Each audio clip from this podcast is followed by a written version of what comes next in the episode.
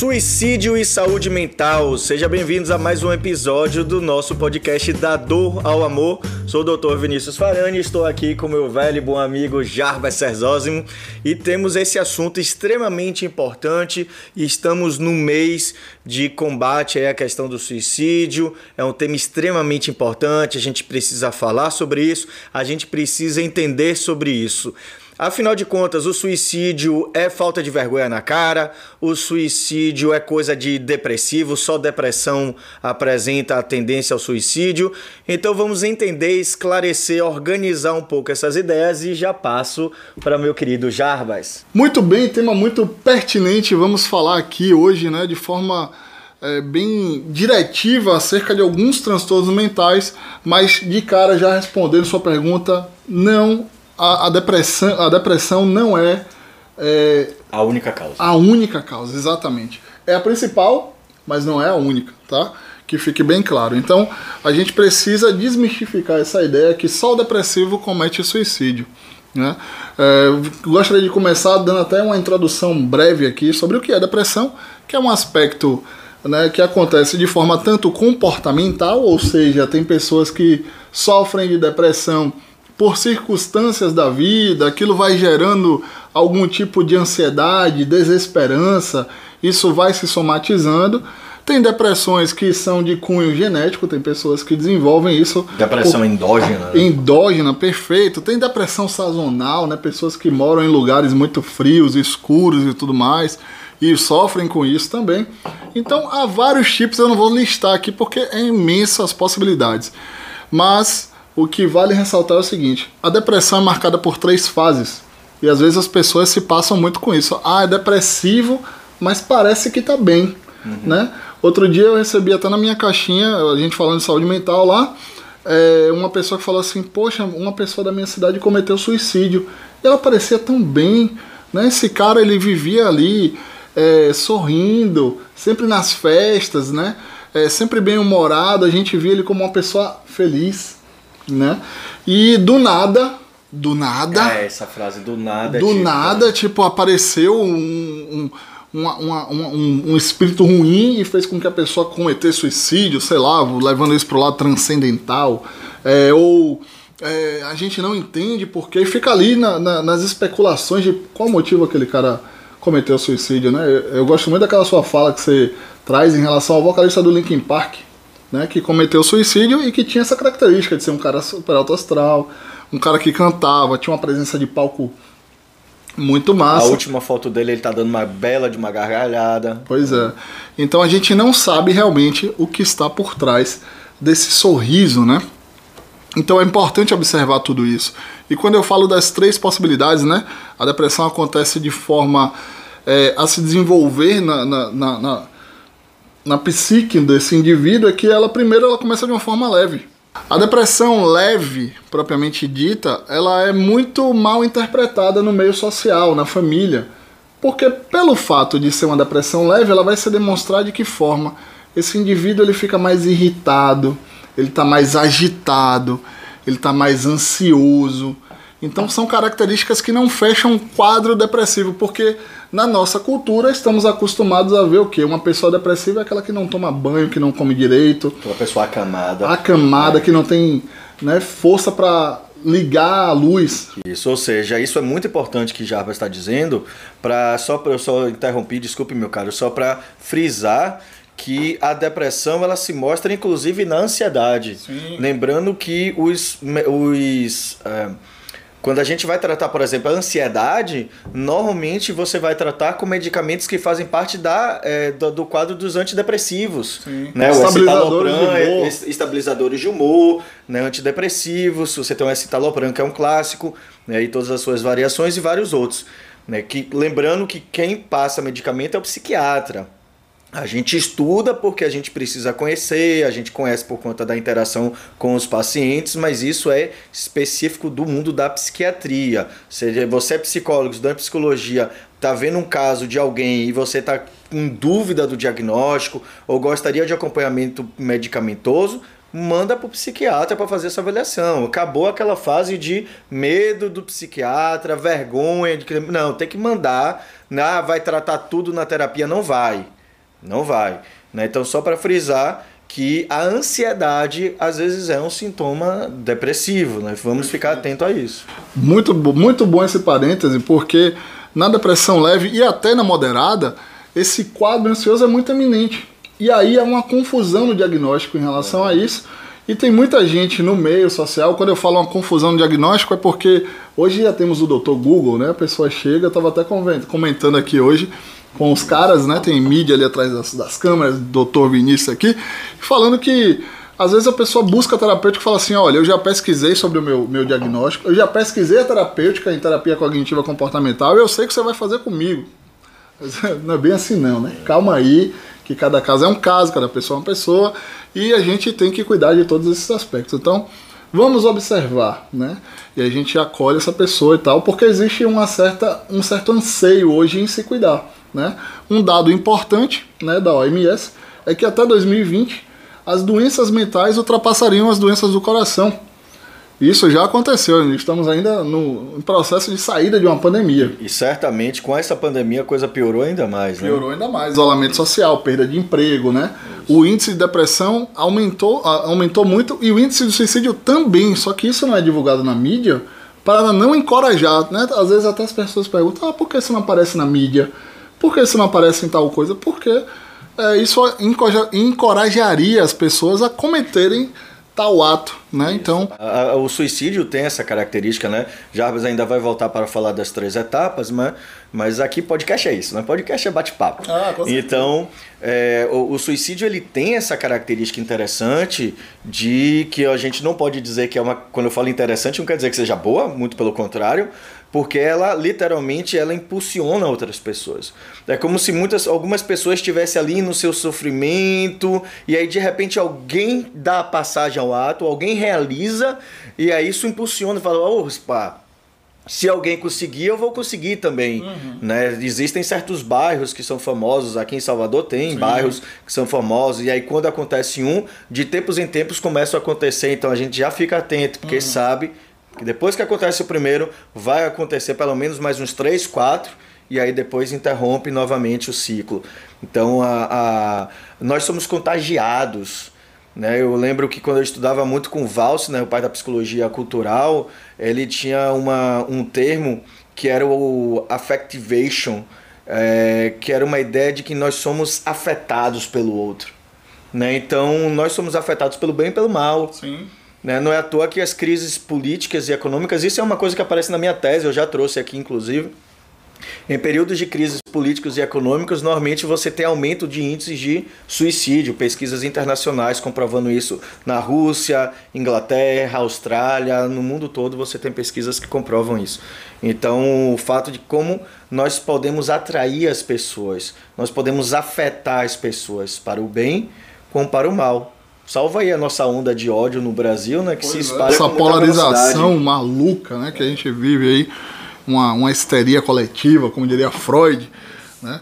Mas vamos lá, isso aí é outra, outra história, deixa isso quieto, né? Outro podcast. É, deixa quieto. A gente poderia até falar sobre isso em algum momento, acho Sim. que é interessante. Né? Mas vamos lá. Então, voltando aos três aspectos, leve, moderado e profundo, né? Depressão profunda. A leve é, como eu falei, é marcado por, por, essa ansiedade, essa agitação psicomotora, essa irritabilidade, né? O, o, a moderada já aparece alguns aspectos em relação ao isolamento social, a esquemas de inadequação, não presto para nada, o discurso desse indivíduo vai impregnado de um peso existencial, e o profundo é aquele estado realmente de letargia total, onde a pessoa meio que entregou os pontos, ela não consegue se alimentar bem, ou às vezes tem compulsões alimentares, ou não, ou dorme muito ou não dorme. Então, o transtorno ele começa a ter picos que é, fazem essa pessoa ficar disfuncional. Isso. Ela não consegue trabalhar, ela não consegue se relacionar, ela se acha um estorvo. E aí, uma vez conversando com uma paciente, e ela trouxe a ideia do suicídio, eu falei: por que você quer cometer suicídio? Por que você acha que esse é o jeito? Ela falou, eu não queria me matar, eu queria matar essa dor que eu sinto, Isso. né? E uma coisa muito importante, um dado muito importante aqui, é que a maioria das, da, dos casos de suicídio, das tentativas e de, de sucesso nessa prática, né, ou dessa ideação, é no aparece no, no, no leve e no moderado. Todo mundo acha que o depressivo profundo é que vai cometer suicídio. Pode também. Mas é no leve e no moderado que a pessoa ainda tem força para cometer tal coisa. E mais um ponto importante é que o índice de suicídio que acaba justamente sendo concretizado, ele é maior na terceira idade que é uma coisa que também não se fala. A gente pensa muito na questão do suicídio, sempre está vinculado à questão do jovem, né? Uhum. Mas na terceira idade as taxas de suicídio são maiores, possivelmente vinculado à fragilidade. Então, é, hoje mesmo eu estava tendo mais um caso de uma pessoa que tomou muito medicamento, uhum. inclusive na frente da mãe, né? Então, uma pessoa que projeta muito as suas angústias na sua relação com a mãe e ela então é, pegou os, os, medicamentos que tomava e tomou todos de vez uhum. e conseguiu fazer a lavagem, né? Conseguiu chegar a tempo no hospital, faz a lavagem e se recupera. Diferente de um idoso que às vezes vai fazer a mesma tentativa, mas o corpo mais fragilizado não consegue Exatamente. recuperar a tempo. Então fiquem atentos, porque sim, existe depressão na terceira idade, tentativas de suicídio, principalmente porque muitas pessoas começam aquela frase de ah, eu estou esperando o tempo passar, já não aguento mais, já vivi demais. E essas frases muitas vezes tão comuns na cultura às vezes já são indícios de algum quadro já de demencial uhum. ou de algum quadro mais depressivo que está ali circulando a pessoa e que às vezes a família naturaliza, acha que é uma bobagem, uhum. que é o grande problema do suicídio. Uhum. A ideia do dizer que é besteira, dizer que é tá chamando atenção. Exatamente. É chamar a atenção mesmo, tá isso. tá chamando atenção. E é isso que eu ia falar, exatamente isso. Se alguém está precisando chamar atenção desta forma, fique atento, porque a coisa já não tá boa. Então ela precisa realmente de uma atenção. Exatamente. É aquela coisa, né? É, tem até um dado, né? Também um dado estatístico que os homens eles têm mais sucesso na, no ato, né? Eles são mais brutais. O homem pega uma arma e faz o que tem que fazer, né? Entre aspas, cheio de aspas, melhor dizendo, não tem que fazer nada. Mas um homem pega uma arma de fogo e vai, ele pula de um prédio, ele pula de uma ponte, ele é muito ele não está muito preocupado no que vai acontecer pós o suicídio. Até porque quem vai cometer suicídio, quem tem ideação, ele tem um plano, né? Isso a gente faz até testes, né, em relação a isso, para saber se tem um plano. Então, observe essa pessoa ela começa a se despedir, ela começa a visitar pessoas, ela começa, ela chama um advogado e faz um testamento, ela tenta ajustar a vida financeira dela. Então são aspectos assim, por que essa pessoa está tentando fazer isso agora? Tá, tá pensando na morte? É, tá pensando na morte. Isso. E na aí, sua própria morte. Isso. Fazendo uma diferenciação de dois termos, de um termo que você traz. Uh, por que a gente está falando da depressão aqui? Porque a depressão ela tende a estar associada com a palavra e o conceito que Jarbas acabou de trazer, ideação suicida. Toda pessoa que tem uma ideação, uma ideia, um desejo de cometer o suicídio, ela vai cometer ou vai tentar? Não. Mas o fato de você ter uma presença constante desses pensamentos é um indício. Isso. E é um indício muito arriscado, porque não é nada agradável você viver com pensamentos ruins o tempo todo. Por exemplo, no ansioso é muito comum o pensamento catastrófico. Pensamento catastrófico é diferente de uma ideação suicida. Pensamento catastrófico é aquela pessoa que pensa em catástrofe o tempo todo. O ansioso tem muito isso. Então a pessoa às vezes está andando ela está dirigindo, aí ela começa a pensar: puxa, se acontecesse um acidente agora. Puxa, se tal coisa acontecesse. Puxa, se tal coisa caísse. Puxa, se tal avião caísse. Então ela está pensando em catástrofes. Qual é a diferença da ideação suicida? Ela não está se colocando nessa catástrofe. Ela está pensando em situações de conflitos. A ideação suicida, a pessoa ela vai pensar em algo que vá prejudicar, e como Jarbas trouxe brilhantemente, ela vai criar, então ela começa já a pesquisar sintomas, ok, gente? Fiquem atentos a isso. Ela começa a pesquisar na internet como é que vai fazer, modos de fazer sem sentir dor, qual é o remédio que ela pode tomar para isso, venenos, ou qual é a estratégia disso, daquilo. Então ela começa já a pesquisar.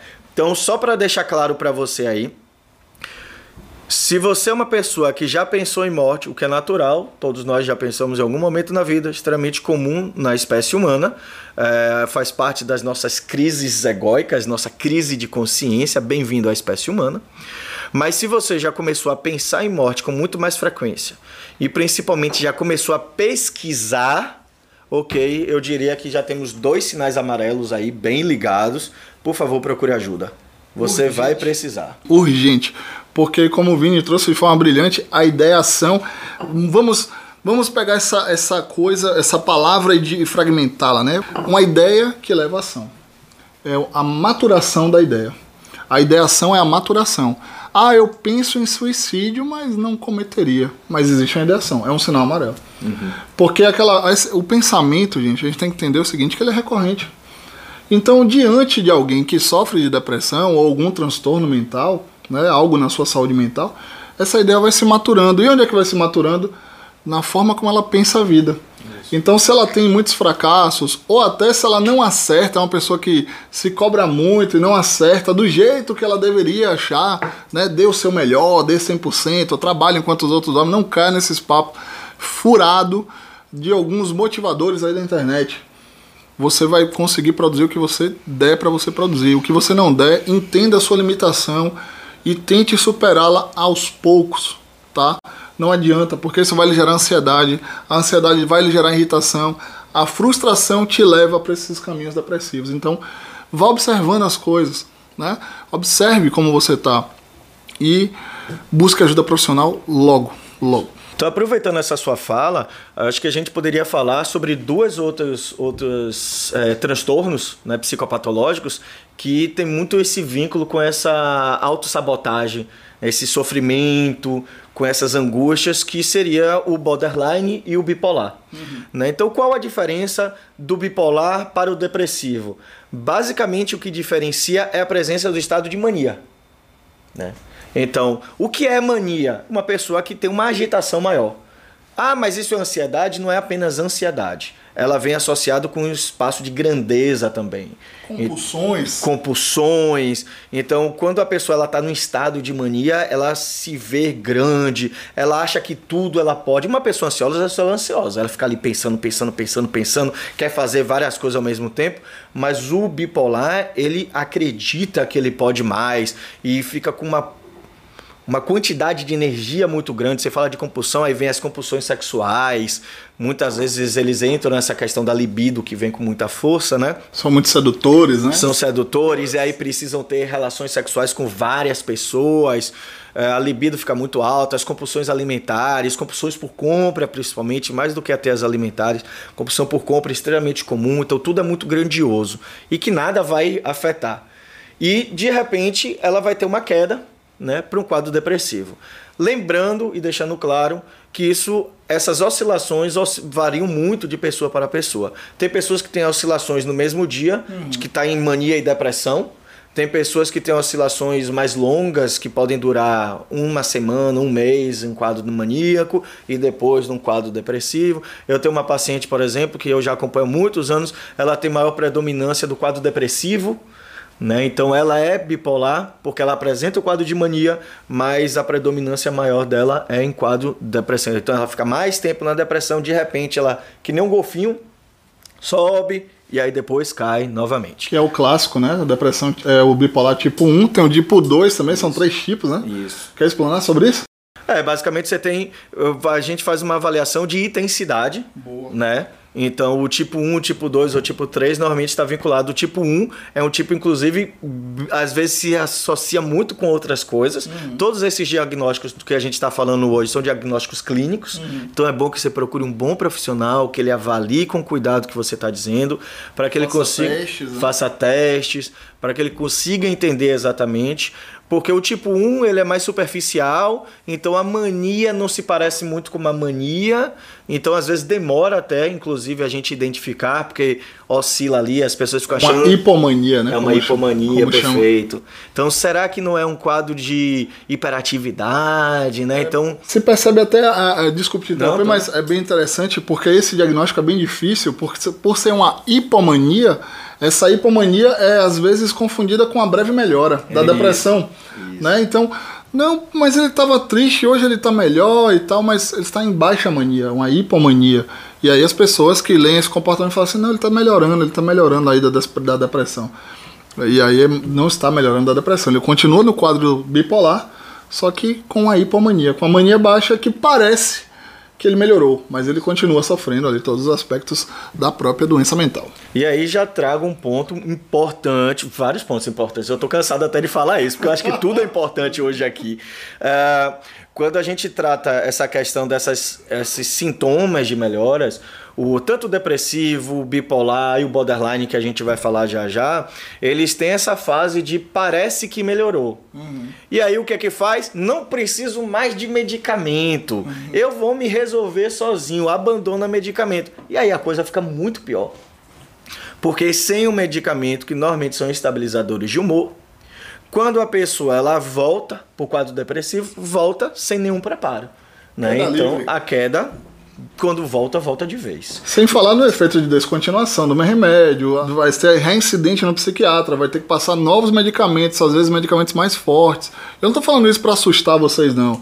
Estou falando isso para a gente se preparar isso. e saber lidar com essa questão. Tanto a pessoa que sofre quanto os familiares, que foi o podcast da semana passada aí, da semana retrasada. Então, fiquem atentos, porque é, quem sofre de saúde mental não sofre sozinho. Uhum, isso aí. E a família às vezes não contribui e fala, não, tá ajudando. A gente falou sobre isso, né? Uhum. No podcast, como falou, volta lá uma casa, assiste podcast passado, se você tá passando por essa situação, porque a família, quando vê essa melhora, a família também fica, não, vamos liberar essa pessoa, ficar tomando medicamento o tempo todo, esse medo do medicamento. E, na verdade, a gente precisa entender que o medicamento tá ajudando tá dando apoio. Às vezes psicólogos caem nessa besteira, né? Sim. De ah, não, vamos tirar o medicamento. Não. A gente precisa tirar com, res com responsabilidade. Uhum. Não é tirar de qualquer jeito porque eu acho que vai melhorar. Não, porque depois vai vir a queda. Uhum. Então a gente precisa saber desse movimento, né? Então o bipolar, ele, ele passa por essas oscilações. E depois vem o nosso querido borderline. Borderline, esse é, é, hoje em dia existe um diagnóstico mais preciso, né? Porque o borderline é um transtorno de personalidade. E vamos foque aqui na palavra personalidade, que a gente vai desenvolver o conceito a partir disso. É, porque é, é, o borderline está na borda, né? É como se ele passeasse em vários tipos de transtornos. É um pezinho um pezinho na consciência e um pezinho na psicose, né? Então ele fica ali na borda, né? Parece um equilibrista ali que vai. Será que vai psicotizar de vez? Aí depois retorna, né? Ou vai deprimir de vez, ou vai entrar em um quadro ansioso. Então a sopa mesmo. É bem difícil o diagnóstico, mas como eu disse, foque na palavra personalidade, é um transtorno de personalidade, ou seja, é uma personalidade imatura. E essa personalidade que não é amadurecida faz com que essa pessoa ela tenha rompantes, né, comportamentais bem difíceis, ela é uma pessoa briguenta, ela é uma pessoa que gosta ali de fustigar coisas, ela é uma pessoa que vai trazer uma desorganização muito grande no seu ambiente de trabalho, no seu ambiente de família. São pessoas muito compulsivas também, né, por sexo, compras, e tretas, né, também, por que não dizer treta e caos, né? É disso que eu gosto, tem uma figurinha que eu acho massa, quando tá rolando alguma coisa no grupo, eu só boto ela, é um guaxininho assim, treta e caos, é disso que eu gosto. né? Mas feito o meu adendo, paralelo a tudo isso, toda essa treta e caos, toda essa imaturidade na personalidade, e depois essa pessoa cai em um aspecto depressivo muito grande, porque ela é ela começa a ser rejeitada socialmente. Ela começa a ser colocada de lado, ela se culpa muito pelos rompantes, né? Por, por esse fato de não ter essa maturidade ainda, ela se vê uma pessoa incompreendida.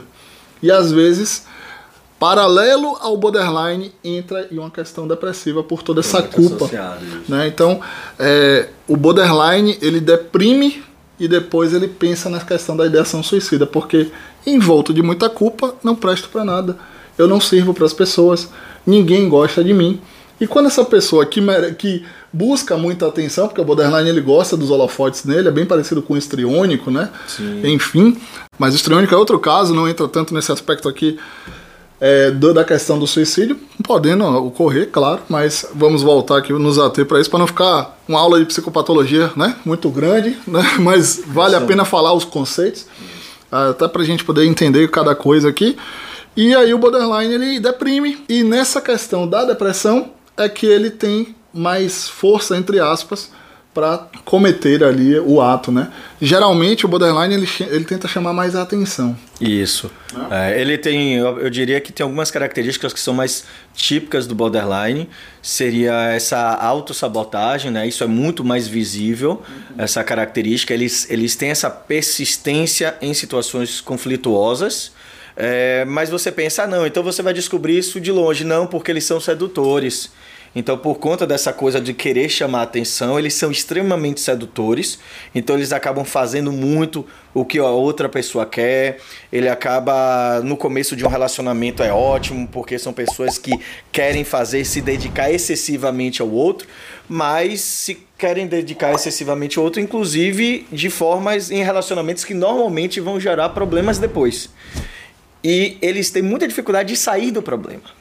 E como você estava trazendo essa questão da treta e caos, uhum. porque eles têm muita dificuldade de sair do problema. Então eu lembro de uma pessoa que eu acompanhei que ela passou por. já tinha dois anos que já tinha terminado um relacionamento que era extremamente caótico, que seria a melhor coisa da existência dela, uma, a, a ela ter, se, ter conseguido romper, que na verdade não foi ela que rompeu, foi o sujeito. Já era, já era um relacionamento que já não era muito agradável para ela. E, uh, mas ela não consegue se desfazer, justamente pelo fato de que era um relacionamento conturbado.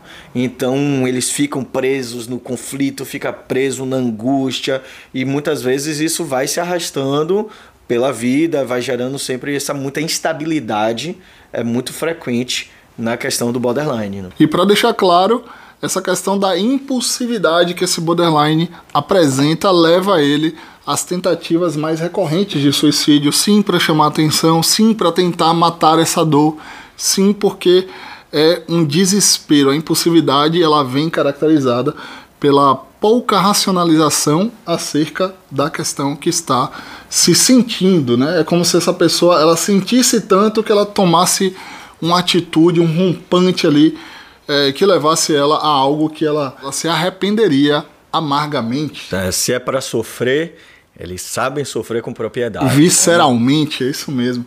Outro aspecto importante para a gente fechar o nosso episódio de hoje é o estresse pós-traumático. Eu vou trazer apenas uma característica que é mais eminente nessa questão do estresse pós-traumático, que é o luto. Pessoas que estão passando por uma situação de luto, que perderam seu objeto amado, que não estão sendo assistidas, né?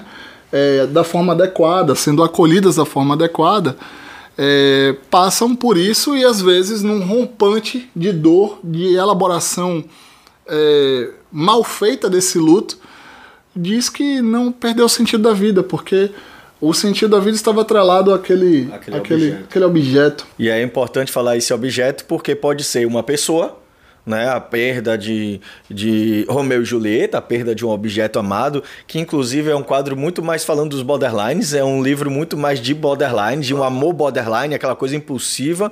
Lembrando que Romeu e Julieta eles se conhecem no domingo, se casam na segunda, quarta-feira estão mortos, né? Então você vê que é algo extremamente impulsivo. Uh, e tem aquela coisa, né, do que, ai meu Deus, meu objeto amado se foi, mas lembrando que objetos também, é, quando nós falamos objetos, principalmente na psicanálise, estamos falando de qualquer outra coisa fora da gente que a gente projeta os nossos desejos, por exemplo, o dinheiro. Daí vem o porquê. Perfeito. Tantas pessoas cometem suicídio no período de crise econômica. Eu trabalhei minha vida inteira para ganhar milhões e de um dia para o outro perdi tudo, perdi meu objeto amado, que era o dinheiro, perdi o sentido da minha existência, pronto, acabou a minha vida. O sentido da vida da pessoa era o dinheiro. Discutir sobre esse tema é falar inevitavelmente sobre o sentido da vida. É por isso que eu gosto muito da psicologia analítica, porque a gente se aproxima muito a esse campo filosófico porque a gente precisa falar qual é o sentido da vida, qual é o seu sentido de existência, né? Pra, pelo que vale a pena viver. E porque a, o suicídio é isso. É um debate sobre pelo que vale a pena viver. Estamos vivendo por quê? Né? Pelo outro, ah, perdi o outro, acabou minha vida. Pelo dinheiro, acabou o dinheiro, perdeu minha vida. Então, qual é o sentido da vida? Para frente, ou para o alto e avante, como diria o Superman, mas brincadeiras à parte. É, outro ponto interessante, e agora sim vamos fechar aqui, é porque é muito, é muito. O conteúdo é muito denso, né? A gente às vezes tenta trazer aqui um tom de brincadeira para algumas coisas, mas isso é um assunto muito sério. E uma coisa que está muito comum entre os jovens agora, falando dos jovens, é o cyberbullying, né? É, é muito comum você ver brincadeiras, é, por exemplo, como Baleia Azul, que ficou muito comum, depois veio o Momo, eu acho, um Sim, bonequinho verdade. que aparecia e tinha uma brincadeira que no final era o suicídio.